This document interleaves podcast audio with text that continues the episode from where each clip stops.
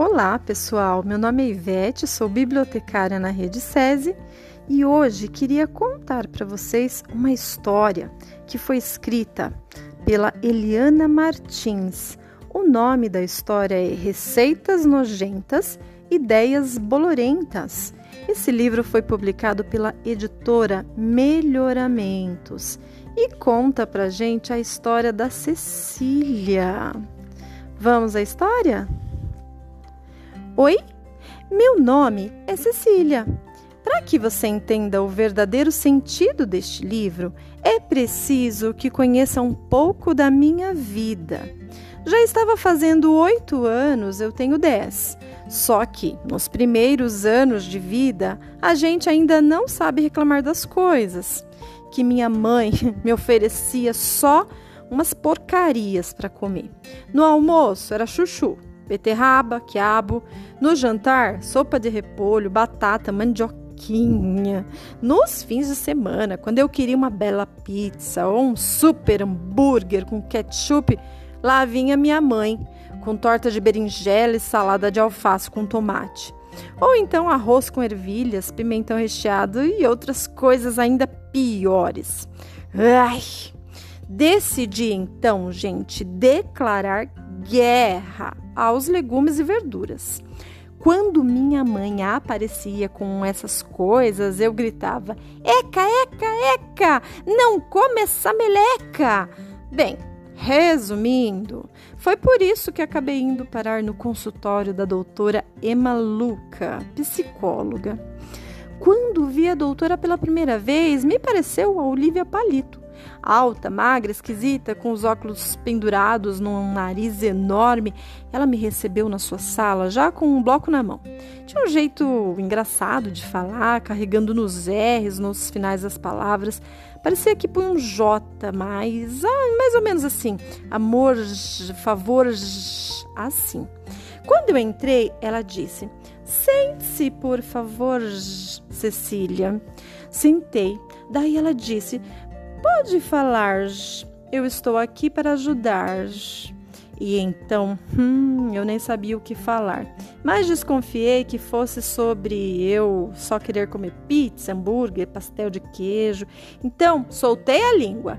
Olha aqui, se a senhora pensa que vai me convencer a comer legumes, verduras e outras coisas horríveis, pode esquecer, porque eu mas a doutora Emma me interrompeu e perguntou: Você acredita em bruxaria, Cecília? Me espantei com a pergunta. É claro que não, né, doutora? Eu respondi. Daí ela olhou bem nos meus olhos, que até pude ver uma pinta imensa no seu nariz. E ela disse: Pois eu tenho amizade com uma bruxa. Aliás, tenho um pacto com ela. Ela é uma exímia cozinheira e me ensinou receitas muito mais horrorosas e nojentas que as da sua mãe. Elas foram feitas especialmente para crianças cheias de nojo como você. Ai, gente, eu achei uma super falta de educação. A psicóloga dizer que eu queria, que eu era cheia de nojo. Ai, mas confesso que eu fiquei espantada, né, com a revelação dela sobre a bruxa e fiquei doida para conhecer as receitas. É, que pacto que a senhora tem com a sua amiga bruxa?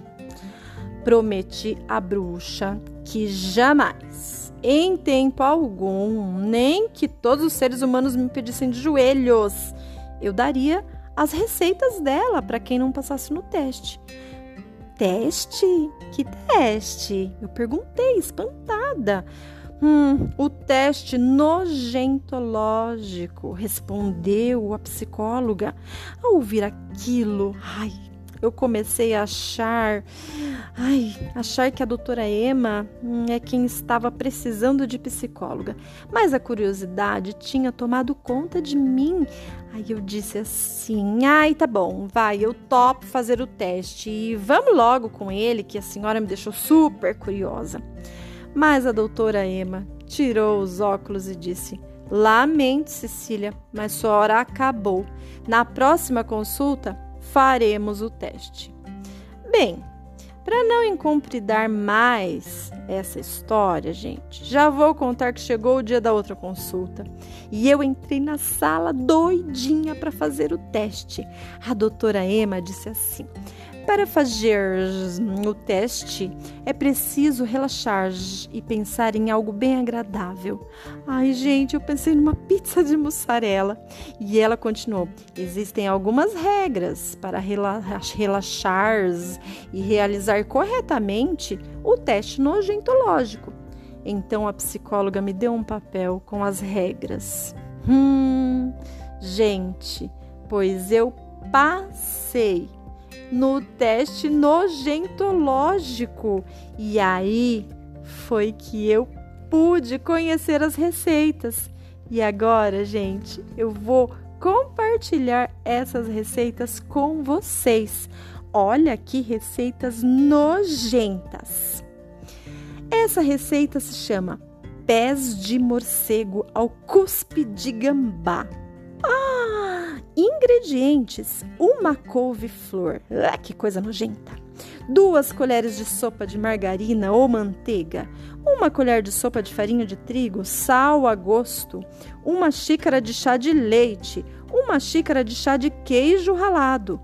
Modo de fazer: separe os buquês da couve-de-flor, deixando só um pouco do talo. Lave-os bem e cozinhe em água salgada até que fiquem moles. Escorra a água da couve-flor e deixe esfriar. Arrume os buquezinhos numa forma e reserve. Acenda o fogo e, numa panela pequena, derreta a margarina. Coloque a farinha, o sal e mexa bem.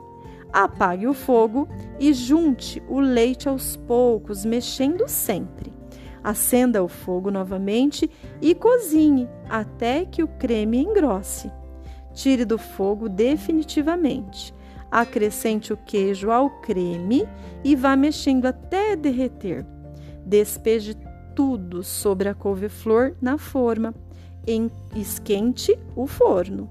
Quando estiver quente, coloque a forma e deixe no forno por 15 ou 20 minutos. E atenção! Se você não sabe acender o forno, Peça ajuda a um adulto que te ajude, ok? E agora, coma, coma. Dica: se quiser, no lugar da couve-flor, pode usar o brócolis. E essa receita nojenta, com um monte de ingredientes nojentos, gente, eu fiz. E para falar a verdade, eu adorei. Então, se vocês quiserem, façam, vai ser muito bom. E tô até pensando uma coisa: receitas. Hum, existe receita de tanta coisa, né? Não só de comida. Vocês sabem uma receita diferente? Tal vocês criarem uma receita diferente? Que tal uma receita de felicidade, uma receita de alegria, uma receita de. Ai, não sei Fica para vocês a ideia. Quero ver as receitas diferentes de vocês. Um abraço!